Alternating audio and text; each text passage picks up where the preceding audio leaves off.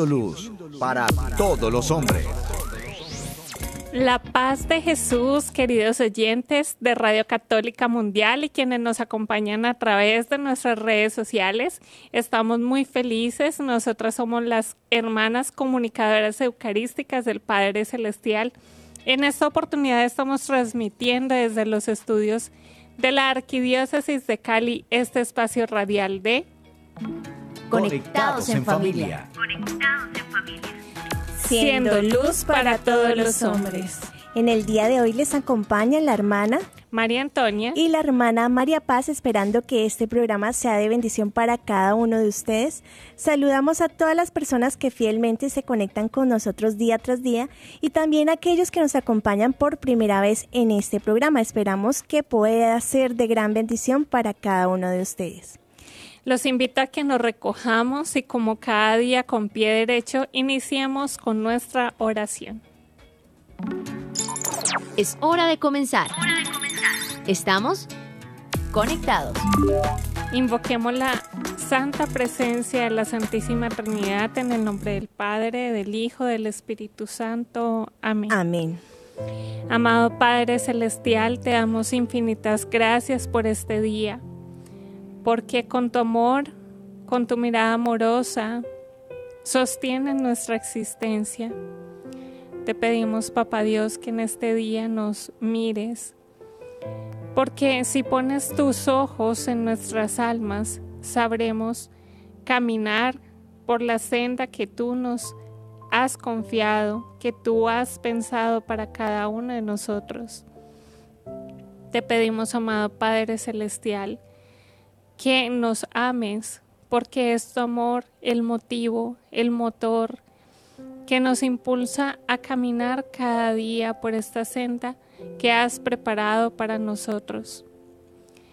Te rogamos que en este día nos sonrías, porque sintiendo tu sonrisa y tu contento en nuestros corazones, podremos saber que vamos dando pasos hacia adelante. Podremos estar tranquilos de que es tu Santo Espíritu el que nos conduce. Sabremos de esta manera que no lo estamos contristando. Al contrario, que cada vez nos estamos configurando más con tu Hijo Jesús.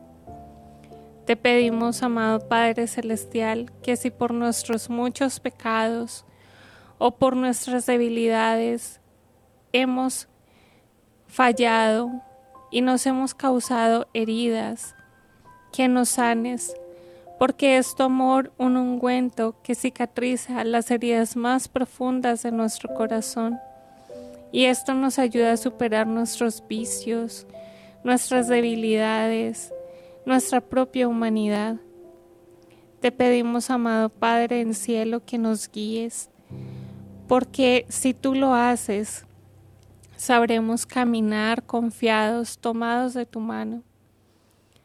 Así podrás también utilizarnos para hacer de nosotros instrumentos de caridad, de esperanza y de luz para cuanto nos rodean.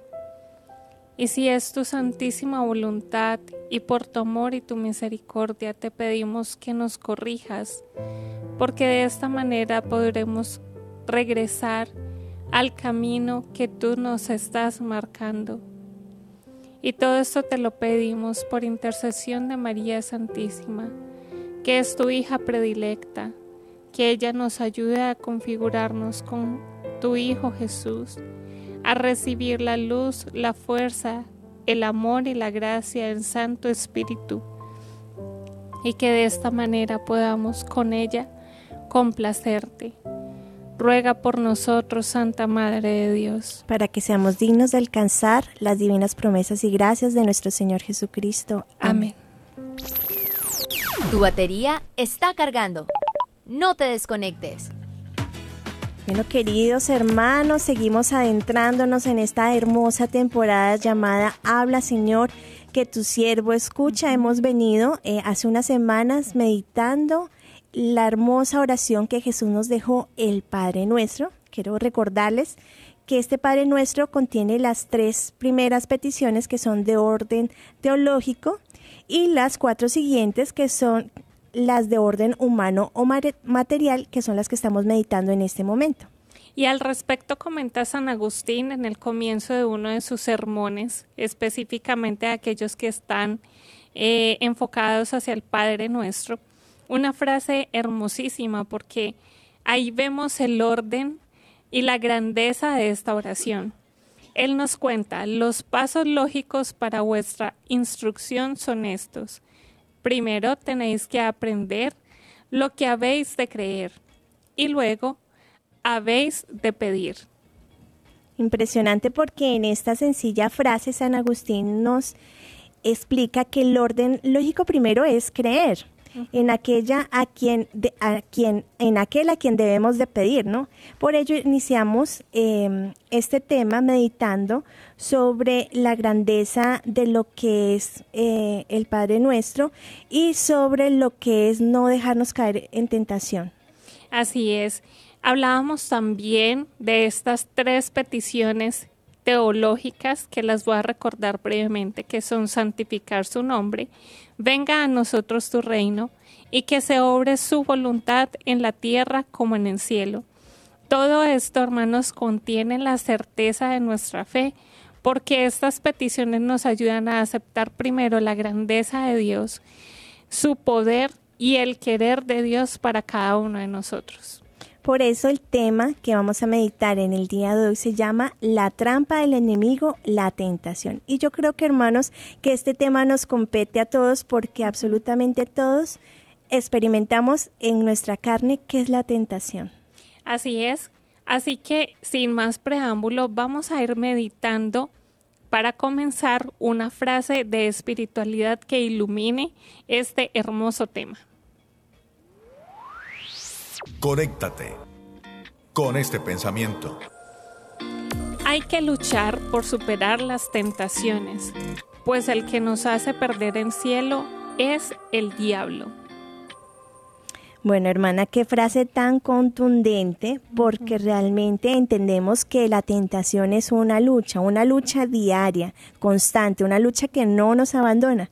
Hoy puede ser una tentación, mañana viene de otra forma, pero siempre el enemigo está ahí trabajando constantemente para hacernos caer. Y precisamente esas caídas son las que nos arrebatan la gracia de poder llegar un día al cielo. Pero también hay que ver como el lado positivo, por decirlo así.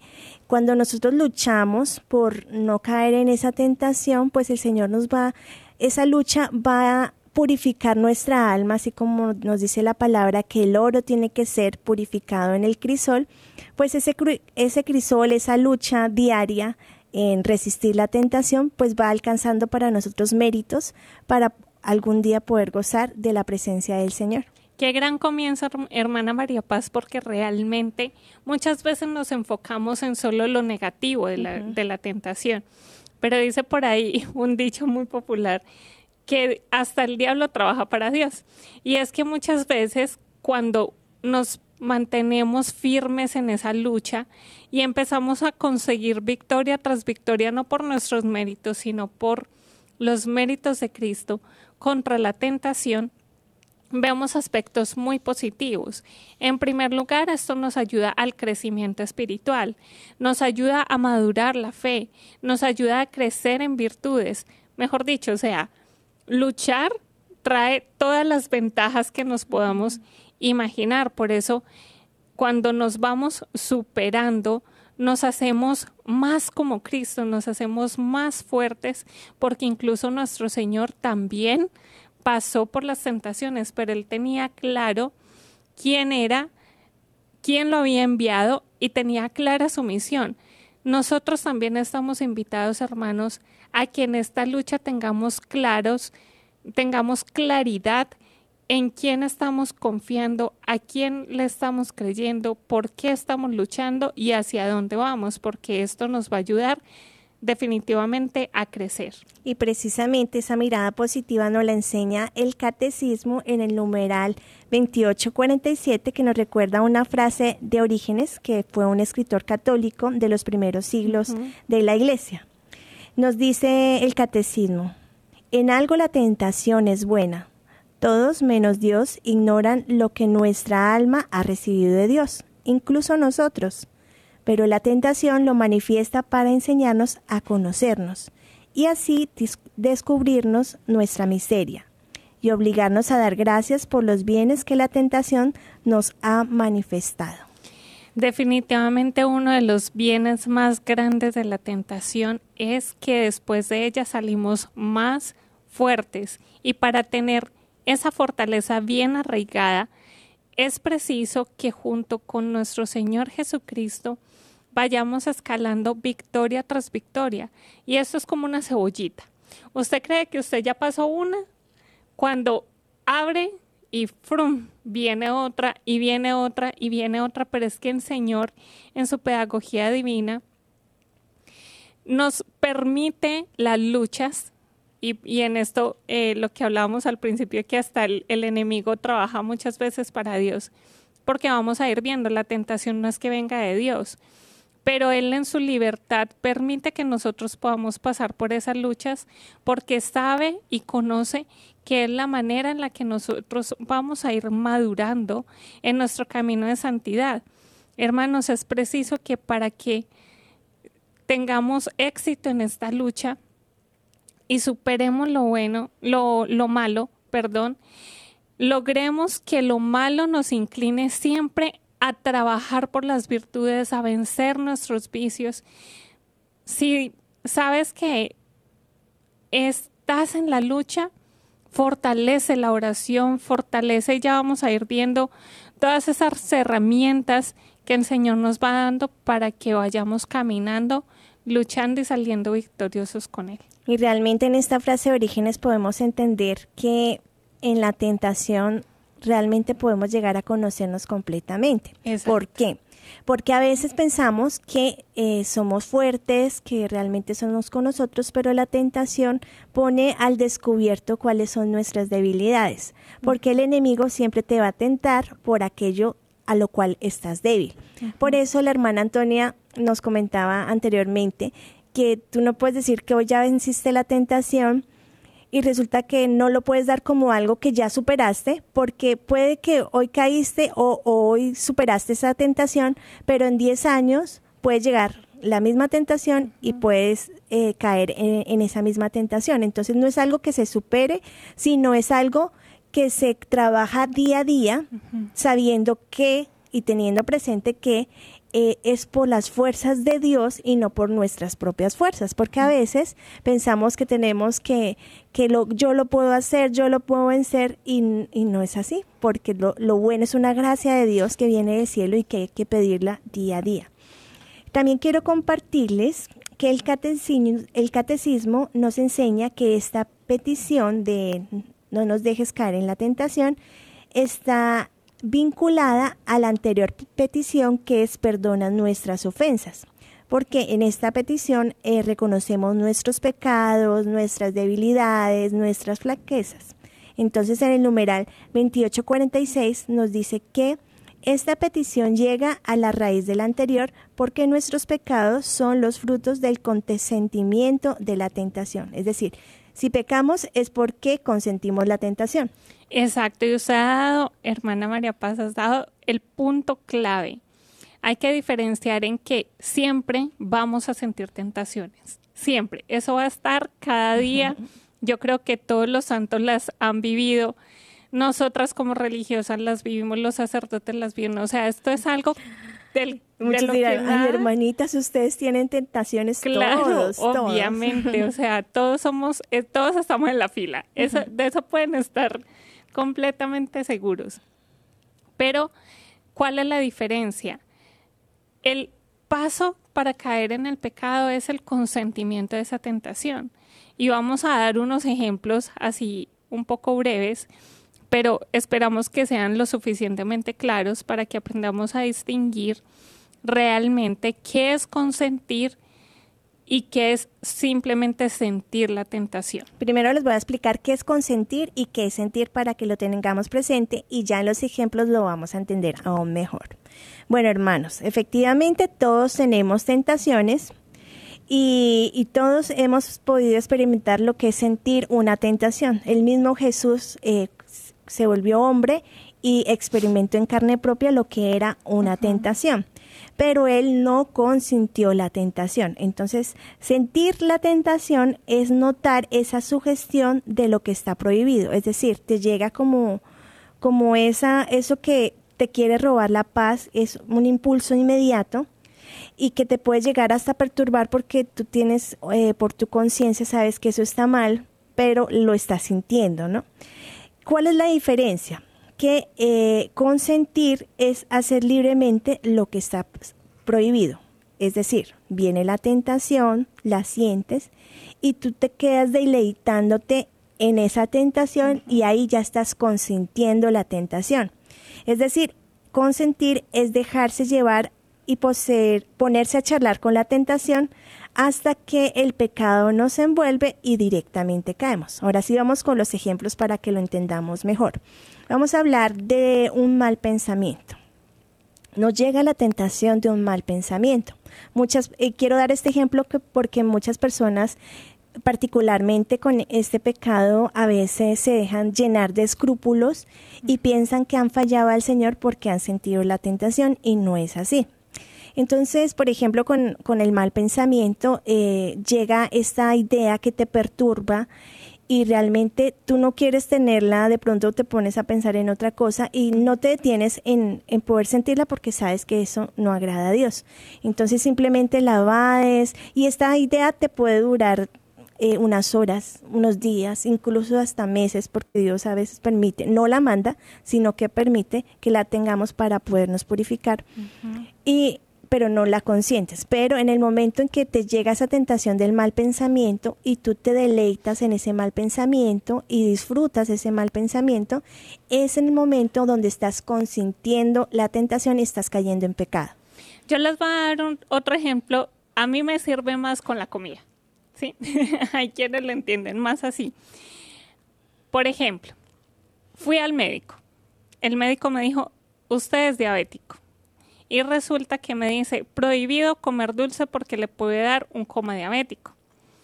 Salí del médico, me acaban de decir eso, y resulta que pasé por una pastelería y vi en la vitrina una torta de chocolate así suculenta, así que me dice cómeme. Tengo dos opciones. Seguir derecho y decir, no, el médico me acaba de decir que no puedo comer dulce porque eso me puede matar, quedarme, tengo tres, perdón, seguir derecho, ¿sí? La segunda es quedarme, ay, qué rica la torta, qué rico sabría tener la torta, eh, vea esa crema cómo le caía por los lados. Y ya el que caíste, pero fuertemente, es que no resististe y entraste a comprar la torta. Ese es otro ejemplo que nos puede ayudar a distinguir qué es consentir, qué es sentir y qué es luchar con la tentación. Si se dieron cuenta, al pasar derecho sentimos la tentación, pero no conversamos con ella. Al quedarnos todavía en el deseo, eso nos puede llevar al pecado, porque ahí estamos conversando con la tentación. Y definitivamente el límite del consentimiento es que realmente sabiendo que estaba mal, sabiendo que era un mal deseo, ahí me quedé y hice el acto como tal. Es tan grave a veces el deseo como cometer el pecado en sí. Entonces, ojo con eso, hermanos, pero vamos a ver en el segundo bloque que la misericordia de Dios es tan grande y tan infinita que nos envía grandes auxilios para que podamos luchar contra la tentación.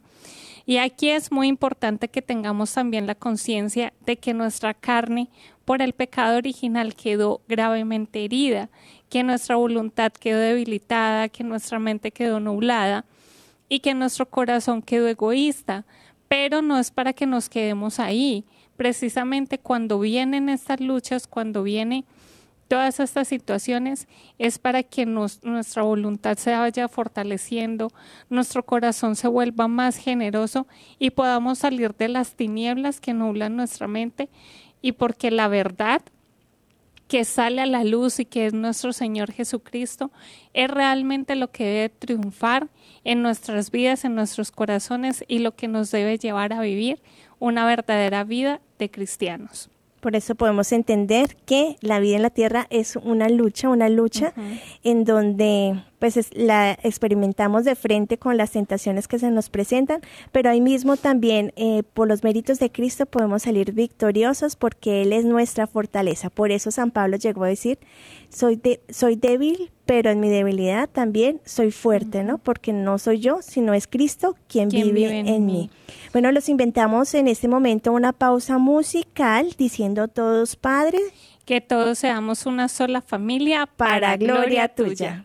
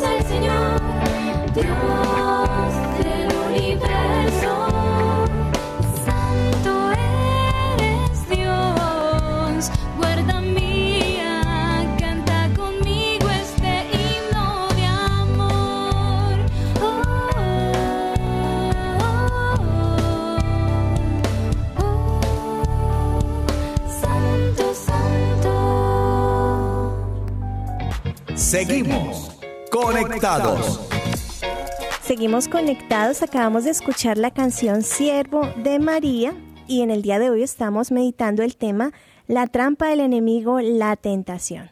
Queridos hermanos, hemos hablado hasta el momento que una cosa es sentir tentación y otra cosa es consentir la tentación. Es importante que lo tengamos muy presente porque cuando iniciamos eh, este camino en la vida espiritual, muchas veces nos podemos dejar de llenar por escrúpulos y el enemigo también se vale de eso para perturbarnos, para hacernos eh, robar la paz. Recordaba que el Padre Antonio, nuestro fundador, nos decía que la tentación, cuando viene la tentación, es como cuando jugamos ping-pong. Es decir, o sea, viene esa pelotica de ping-pong hacia ti y tú lo que tienes que hacer es de una vez mandarle el raquetazo para que se vaya. Entonces no te quedes mirando la pelotica, no te quedes contemplándola porque en la medida que la contemplas más fuerza va a coger en ti. Una de las grandes ventajas que tiene luchar en esto de la tentación es que nos conocemos a nosotros mismos profundamente, como hablábamos eh, en el anterior bloque. Nos conocemos tan profundamente que empezamos a ver nuestros vicios con más claridad, nuestras debilidades, pero también empezamos a conocer qué virtudes debemos trabajar, cómo podemos contrarrestar esas debilidades que tenemos, que es la invitación al fin y al cabo que nos hace nuestro Señor de luchar con Él, ¿sí? Realmente. en esto, perdón. en esto, perdón, hermana, en esto aclarar otro punto que ya habíamos comentado y es que la tentación viene directamente del tentador. Dios no la manda, pero Dios necesita de tu libertad para que puedas luchar. Dios que no te que no te ha salvado sin ti, no puede hacer nada sin tu libertad. Si tú no le abres el corazón para que Él en ti pueda ayudarte a luchar contra la tentación, no vas a poder crecer mucho más en el camino espiritual si estás cerrado a la gracia, si estás abriendo totalmente ese paraguas y te vuelves, como hablábamos ayer, te vuelves como impermeable a la gracia de Dios. Entonces, es importante esto, hermanos, tener la apertura para conocernos que a veces puede llegar a ser doloroso, pero es profundamente necesario porque en la medida que lo hacemos vamos a poder abrirle el corazón más a Dios para configurarnos con su Hijo Jesús. Y esta es la respuesta a la pregunta que muchos eh, de pronto se podrán hacer, ¿por qué el Señor no nos quita la tentación si es todopoderoso? O sea, es necesario que nosotros la experimentemos, aunque Dios no la manda, como lo hemos hablado, la experimentemos porque a través de ella eh, purificamos nuestra vida, eh, fortalecemos aquellos vicios que tenemos, conocemos profundamente cuáles son nuestras debilidades y sobre todo experimentamos que no es por nuestras fuerzas, sino que todo proviene del el Señor. Porque Dios simplemente sabe que la tentación eh, pues existe, pero también nos da esa libertad de decisión, la libertad de elegir, la libertad de poder eh, decirle no a la tentación, porque Dios no nos tiene como, como robots aquí en la tierra, sino tenemos la, la decisión de escoger entre lo que es bueno y lo que es malo. Nos enseña el catecismo en el numeral 2848 que no entrar en la tentación implica siempre una decisión del corazón, porque donde está tu tesoro está tu corazón. Y allí nadie puede servir a Dios señores al mismo tiempo o sirves a uno o sirves a otro. Es decir, nosotros escogemos si la tentación nos destruye o si la tentación nos ayuda a construir la mejor versión de cada uno de nosotros. Por eso es importante que seamos conscientes que Dios no nos va a quitar esa libertad de decidir, ya que es un don precioso que nos capacita para poder amar. También asimismo Dios no eliminará la tentación, porque tendría que eliminar al tentador. Y Dios, hermanos, es inmutable, es decir, que no cambia de parecer. Si da vida, pues sostiene la vida. Si nos da la libertad, pues nos sostiene la libertad. Y si nos da dones, sostiene esos dones. Por eso tengámoslo presente que Dios nunca va a echarse para atrás ni nunca va a cambiar de decisión.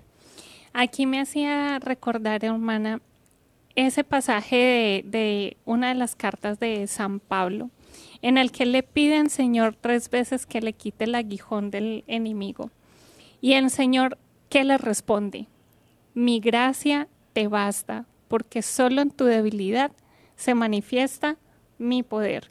Y es que, como decías, hermana, el Señor no va a quitar la tentación, porque Él necesita que hagamos precisamente el ejercicio de la libertad de decidir ir, hacia adelante, decidir luchar en ella. Y es que así como respeta la libertad del hombre, también respeta en este sentido la libertad de Satanás. Como decía esa hermana, él nunca se va a contradecir, siempre va a permanecer firme en lo que ha decidido y él no puede eliminar a ninguna criatura, aunque haya sido un ángel que libremente decidió decir, no serviré. Realmente, por eso es que Dios creador y Dios es el que sostiene la vida y como usted lo decía, Dios jamás eliminará a alguien, ¿no? ni, ni algún alma, por eso no va a desaparecer la tentación. Esto implica, hermanos, que si desaparece la tentación tiene que eliminar al tentador. Y recordemos que eh, este tentador fue uno de los ángeles, el primero de sus ángeles, eh, que decidió alejarse del Señor y convertirse en enemigo de Él, ¿no? Y enemigo de nosotros, porque Dios también quiere eh, robar nuestras almas. ¿Para qué? Para poder eh, destruir ese amor que Dios ha sembrado en nuestros corazones y para poder, es como un grito de odio que, que, él, que Él quiere dar y extender para hacerle daño a Dios. En el numeral 2849, el catecismo nos enseña dos claves importantísimas para vencer en la tentación. La primera de ellas es la oración, porque dice, por medio de su oración, Jesús es vencedor del tentador. Entonces, se trata de vencer, eh, queridos hermanos, la tentación, arraigándonos en la oración. Por débil que sintamos que es la oración, esta siempre nos va a ayudar a vencer. Y esta petición es la que se une a la oración de Cristo en su agonía en el huerto de Getsemaní, porque realmente ahí es el punto máximo en el que el Señor sentía el peso de nuestros pecados, pero Él con su ejemplo, aunque no sintiera más fuerzas, aunque sintiera que ya no iba a poder, venció al tentador porque nos amaba, porque sabía que estaba haciendo la voluntad del Padre, porque sabía hacia dónde se dirigía, porque sabía a quién le estaba hablando, a quién se estaba sometiendo. Entonces, hermanos, la oración es una de las claves para vencer en la tentación. Bueno, usted habló de la primera clave, voy a hablar de la segunda clave que también nos la presenta la Biblia y también nos dice el catecismo que la, la otra clave es la vigilancia. Algunas personas cuentan en, en, sus casas, en sus edificios con, con un trabajador muy especial que es el vigilante, que es el que está atento a las 24 horas, de que no suceda ningún percance, de que no venga algún enemigo a hurtar nuestros bienes. Y su presencia pues ya aleja de por sí a estos amigos de lo ajeno, ¿no? También están pendientes de defendernos ante algún ataque y pues piden refuerzos cuando es necesario si es que se presenta algún, alguna novedad. Por eso, hermanos, tenemos que estar vigilantes y el mismo, nuestro mismo Señor nos lo enseña en su palabra cuando nos dice vigilad y orad para no caer en tentación. Y yo, ¿Cómo, perdón, ¿cómo podemos estar vigilantes? ¿Cómo podemos estar como atentos? Es decir, no confiarnos. Si una persona se confía mucho, pues se duerme y cuando abre los ojos, pues ya, ya de pronto viene el enemigo por ahí y infiltra pues para poder robar nuestras pertenencias. Es decir, poder estar atentos de ese conocimiento personal, como lo hemos hablado anteriormente, sabiendo y reconociendo eh, cuáles son nuestras debilidades. Por ejemplo, un alcohólico que sabe que su debilidad es el alcohol, pues no va a ir a, un, bar, eh, de pronto a tomarse un vasito de agua. ¿Por qué? Porque está muy expuesto y muy seguramente, como sus fuerzas eh, están debilitadas hacia esa tentación, muy seguramente va a caer en esa tentación. Entonces es como reconocer nuestras flaquezas y saber en dónde podemos exponernos más a caer en esa tentación. De eso eh, quiero retomar la es el pasaje del Evangelio, que es precisamente el Evangelio según San Mateo. Velad y orad para que no entréis en tentación, porque el espíritu es pronto, pero la carne es débil, hermanos, ya lo hemos hablado en otros espacios de la importancia de cuidar nuestros sentidos, la importancia de cuidar tanto lo que escuchamos como lo que vemos, lo que sentimos, si sabemos que algo ya nos ha sucedido antes, que hemos caído en eso, que es una debilidad que tenemos reconocida, no hablamos con la tentación, simplemente estemos vigilantes, eh, como nos invita nuestra hermana, a cuidar, cuidar con mucha, con mucho esmero nuestros sentidos, porque la tentación es algo tan sutil y hablábamos ayer que también se puede presentar como algo que es bueno y vamos a ver, vamos a ir ahondando también en cómo ataca el enemigo. Y es tan sutil que empieza como una gotita en una piedra y esa gotita va abriendo, va abriendo, va abriendo. Y si nosotros no empezamos a sanar esa grieta que se va haciendo, tarde que temprano la piedra se va a romper. Entonces, mucho cuidado en estar muy vigilantes, hermanos, porque Jesús nos lo pide expresamente, se lo enseñó a sus discípulos y a través de ellos nos lo está pidiendo hoy a nosotros porque también dice San Pablo en una de sus cartas que el enemigo está al acecho como león rugiente, mirando en qué momento va a devorar a su presa. Entonces también, uno, vigilar los sentidos, dos, si ya tienes detectado una debilidad, yo te aconsejo que lo escribas, que escribas eh, en un cuaderno, tengo estas debilidades. Investigues un poco en esas debilidades, qué virtudes son las que contrarrestan esa debilidad. Eso te va a ir ayudando a tener más herramientas para trabajar en las virtudes. Trabajar también en nuestros dones. ¿De qué manera estoy enfocando mis dones? Si por ejemplo tengo el don para la música, pero me la paso eh, cantando canciones que no son agradables a Dios, que van en contra de mis principios morales, porque ahora se ve muy a menudo, incluso uno inconscientemente va en el bus y escucha una de esas canciones que dicen, por ejemplo, salsa romántica, una ranchera, y uno se pone a escuchar lo que dicen, y uno como un lorito va repitiendo, hermanos, eso puede ser una tentación, es muy sutil y uno no se da cuenta. Lo otro también, ir enfocando nuestro apostolado, ir enfocando nuestras fuerzas, nuestros empeños en trabajar por el reino de los cielos. Todo eso nos va a ir ayudando a tener herramientas para salir adelante. También quisiera decir por qué a veces la tentación cobra fuerza en nosotros. A veces de pronto empieza con algo pequeño, pero va aumentando, aumentando y llega hasta el punto en que ya te va debilitando y no tienes como la fuerza para poderla resistir. Y es porque en la medida que consentimos el pecado, la tentación se va haciendo más fuerte. Es como por decir algo, tú tienes una puerta entreabierta y por ahí de pronto puede pasar un mosquito, pero en la medida que tú vas pecando, la puerta se va abriendo más, más y más y va a coger más fuerza en ti la tentación.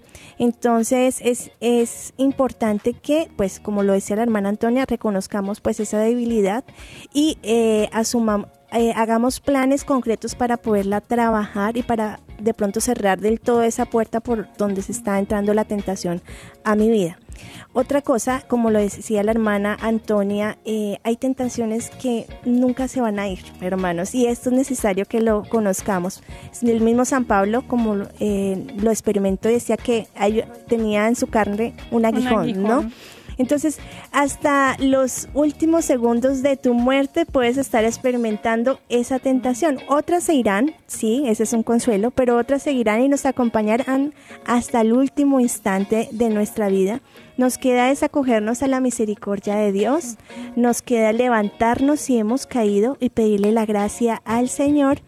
Y nos queda, como lo decíamos, orar y vigilar para no poder, para no caer en tentación. En eso también, queridos hermanos, una herramienta importantísima, yo creo que aquí resaltémoslo con, resaltémoslo con rojo y negrita, los sacramentos, especialmente el sacramento de la confesión o de la penitencia, porque al reconocer que estamos siendo tentados, que muy probablemente algunas veces no vamos a poder vencerla, vamos a caer, acogernos como nos enseña nuestra hermana a la misericordia de Dios, acudir con humildad al sacramento de la reconciliación, humillarnos delante de nuestro Señor y pedirle su auxilio como se lo pedimos en cada Padre nuestro, pedirle su auxilio para no seguir cayendo en la tentación, hacer ese firme propósito de enmienda, con esa firme contrición en el corazón y decir, Señor,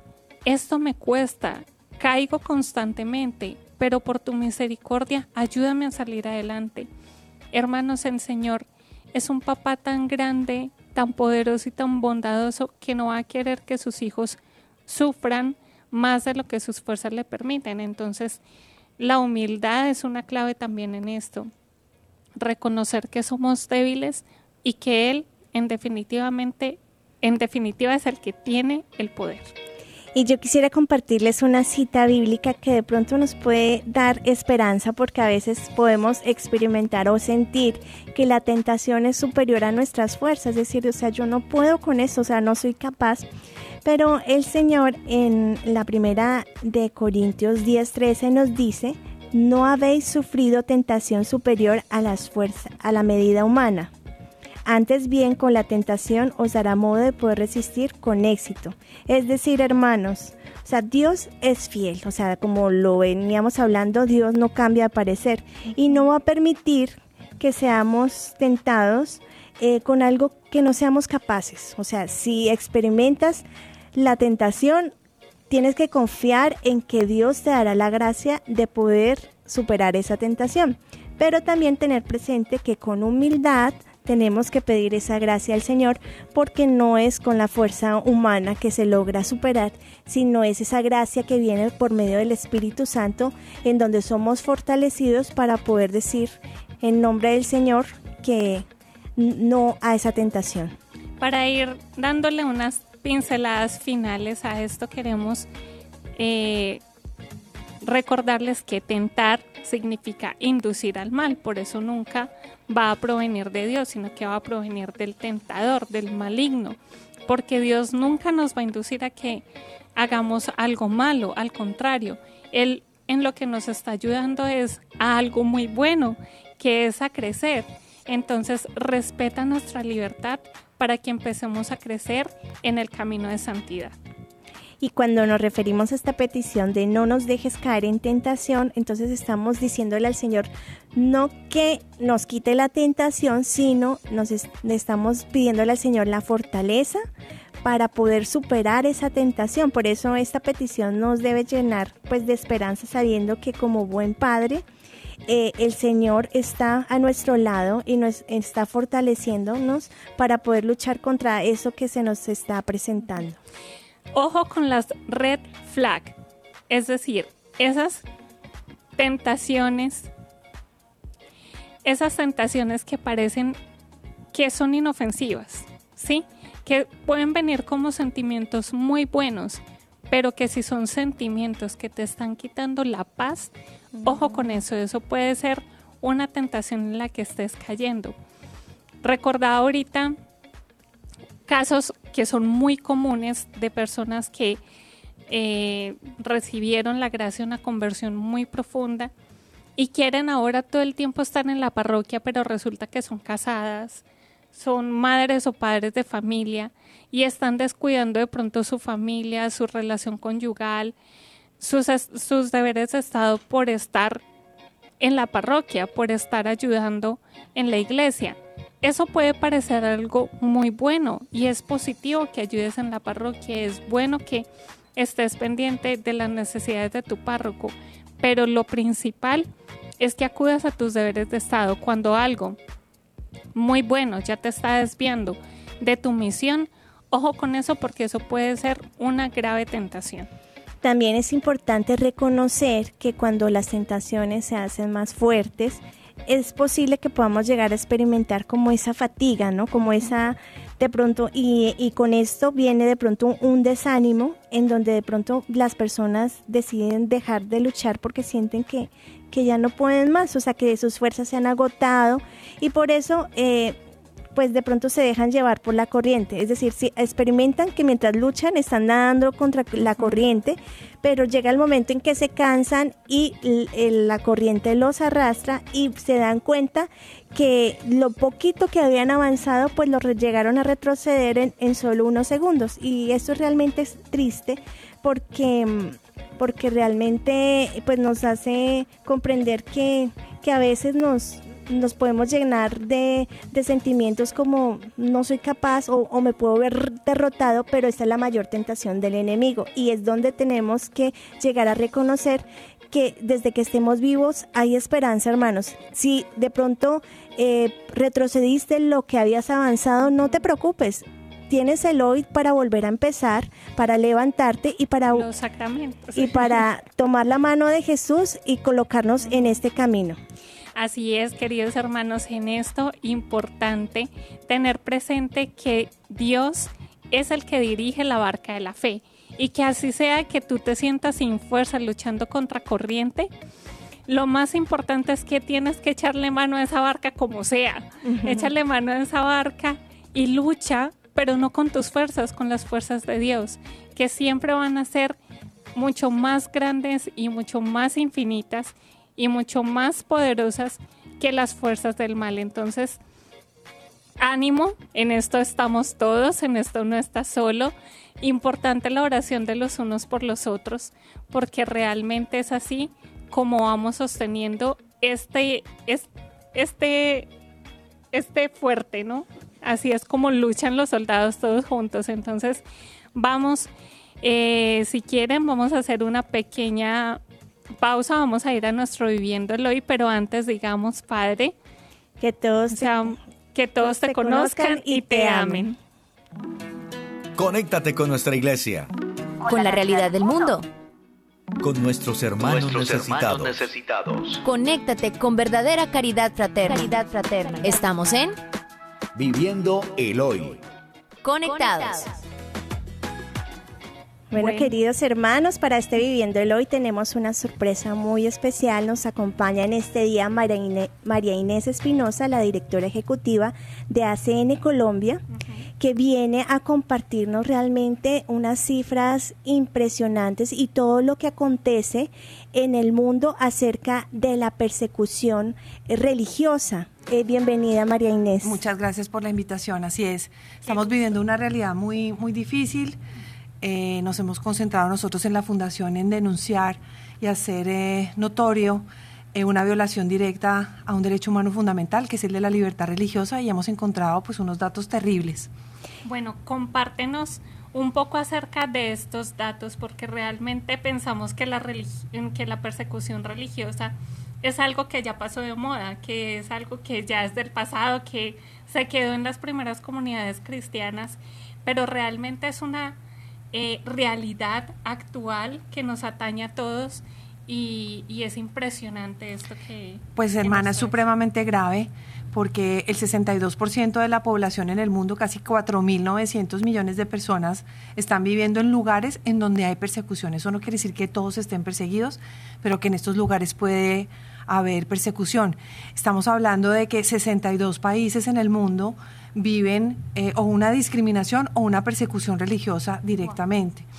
Estamos viendo unos brotes impresionantes en África en los últimos años que van aumentando tristemente, en donde el extremismo islámico, que es uno de los actores del, digamos, del conflicto, por decirlo, o que están generando esta tragedia en estos lugares, pues están llegando pues a ser de las suyas en estos países sin la defensa ni de los propios gobernantes ni de nadie. Entonces estamos viendo unas cosas muy graves ahí en África, Estamos viendo cosas muy graves también en Pakistán con los matrimonios forzados para las eh, niñas que las sacan de, sus, del seno de sus familias cristianas o católicas y los sacan directamente hombres musulmanes con ejércitos que prácticamente las sacan de sus casas para llevarlas a la fuerza y hacerlas musulmanas con todo lo que eso significa de pues una violencia sexual, eh, un secuestro y pues todo lo demás que esto conlleva pues para una persona. Entonces digamos que hay estas dos cosas como muy importantes, más los gobiernos autoritarios, como lo que hemos visto, visto en Nicaragua en estos últimos días,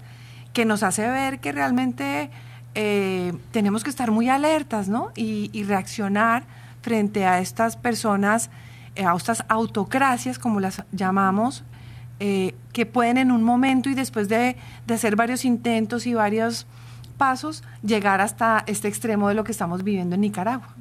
Es impresionante, María Inés, lo que tú nos estás comentando y vemos que esta realidad no está tan lejana, sino que se nos está como acercando.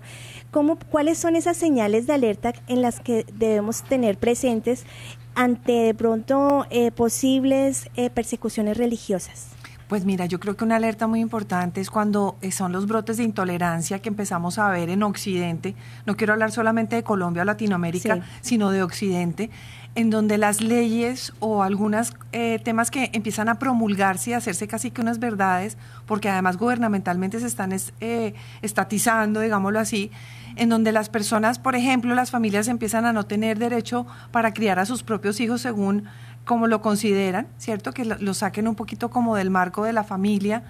Eh, influenciar, por ejemplo, o cuando vemos estas manifestaciones de colectivos eh, pro aborto o, pro- o profeminismo, que se llama actualmente, eh, que salen a marchar a las calles y terminan volviendo o vandalizando nuestros templos, ¿no?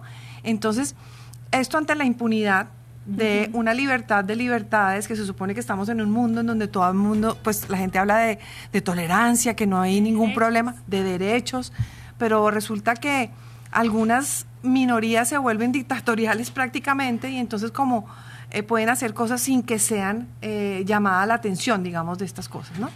Bueno, Marines, estamos hablando en este programa de la tentación y de la importancia que es luchar contra las tentaciones. Y una de ellas es hacer los oídos sordos a todo esto, pero ¿cómo podemos luchar realmente contra toda esta persecución que está viviendo la iglesia alrededor del mundo? Qué bonita pregunta. Si la tentación es hacernos los de los oídos sordos o hacernos los ciegos ante esta información y no pasarla. Yo creo que la oración es muy importante, pero promulgar también y, y- y multiplicar esta información que seguramente los que nos están oyendo en este momento puede ser la primera vez que oigan de que se violan los derechos, un derecho humano fundamental como es el de la el de la libertad religiosa. Entonces, sí hay como un deber, ¿no? Eso da responsabilidad. Tengo que mover la información, no me la puedo dejar para mí y ayudar, ayudar de manera concreta, ver que hay personas que sufren y que necesitan ser ayudadas. Entonces, yo creo que es una combinación para luchar contra esa tentación de no hacer algo al respecto. Bueno, te damos muchísimas gracias, Marines, por compartirnos esta información tan valiosa. Aprovechamos este espacio para saludar a quienes nos acompañan a través de nuestras redes sociales y a través de las redes sociales de EWTN. Saludamos a Lorena, a María, a Chepis, a Nidia, a Magnolia, a Delia, a Fátima, a Margarita, a Ricardo, en fin, a cada una de las personas en, en YouTube EWTN, a Celia y a todos los que nos escriben, a todos los que nos escuchan en este momento. Muchas gracias María Inés por acompañarnos y para cerrar nuestro programa pues vamos a hacer una pequeña oración encomendando todo lo que hemos hablado a nuestro Señor. Amado Jesús, en este momento yo te quiero entregar a todas las personas que son perseguidas en el mundo entero a causa de la fe. Te pido, amado Padre Celestial, que les des la fortaleza necesaria para seguir fieles a tu seguimiento, Señor. Dales esa esperanza de saber que esa persecución, que esa lucha va a ser premiada en el reino de los cielos. Te pido también por todos nosotros los que de pronto no hemos experimentado en carne propia esa persecución, que esta realidad, Señor, nos despierte y nos conmueva, porque no debemos ser indiferentes ante el dolor humano, Señor. Danos la gracia de poder abrir los ojos y de poder solidarizarnos con nuestros hermanos que sufren a causa de su fe. Gloria al Padre y al Hijo y al Espíritu Santo. Como era, Como en, el principio, ahora y siempre, por los siglos de los siglos. Amén. Muchas gracias María Inés y muchas gracias a todos los que nos han acompañado en este espacio. Les recordamos que somos las hermanas comunicadoras eucarísticas del Padre Celestial. Los hemos acompañado desde los estudios de la Arquidiócesis de Cali. Y bueno, estamos muy felices de haber compartido con ustedes también esta información que es supremamente valiosa. Quienes quieran ver el informe completo pueden ingresar a la página de ACN y ver ahí todo lo, todas las iniciativas y todo lo que se hace por ayudar a la iglesia que sufre, que es realmente algo valiosísimo y algo en lo que todos podemos aportar desde nuestra oración hasta quienes se quieran vincular directamente con esta organización. Así que, bueno, recuerden la invitación, los esperamos mañana en este espacio a la misma hora por este mismo canal. y no vengan solos. Y vengan siempre recordemos, acompañados. recordemos que este programa de Conectados va de lunes a viernes a esta misma hora y una forma también de poder solidarizarnos es poder compartir este material para que otros conozcan estas realidades. Dios les Dios los bendiga. Hemos estado. Conectados con Dios tu batería ha sido recargada. Hasta el próximo programa. Conectados.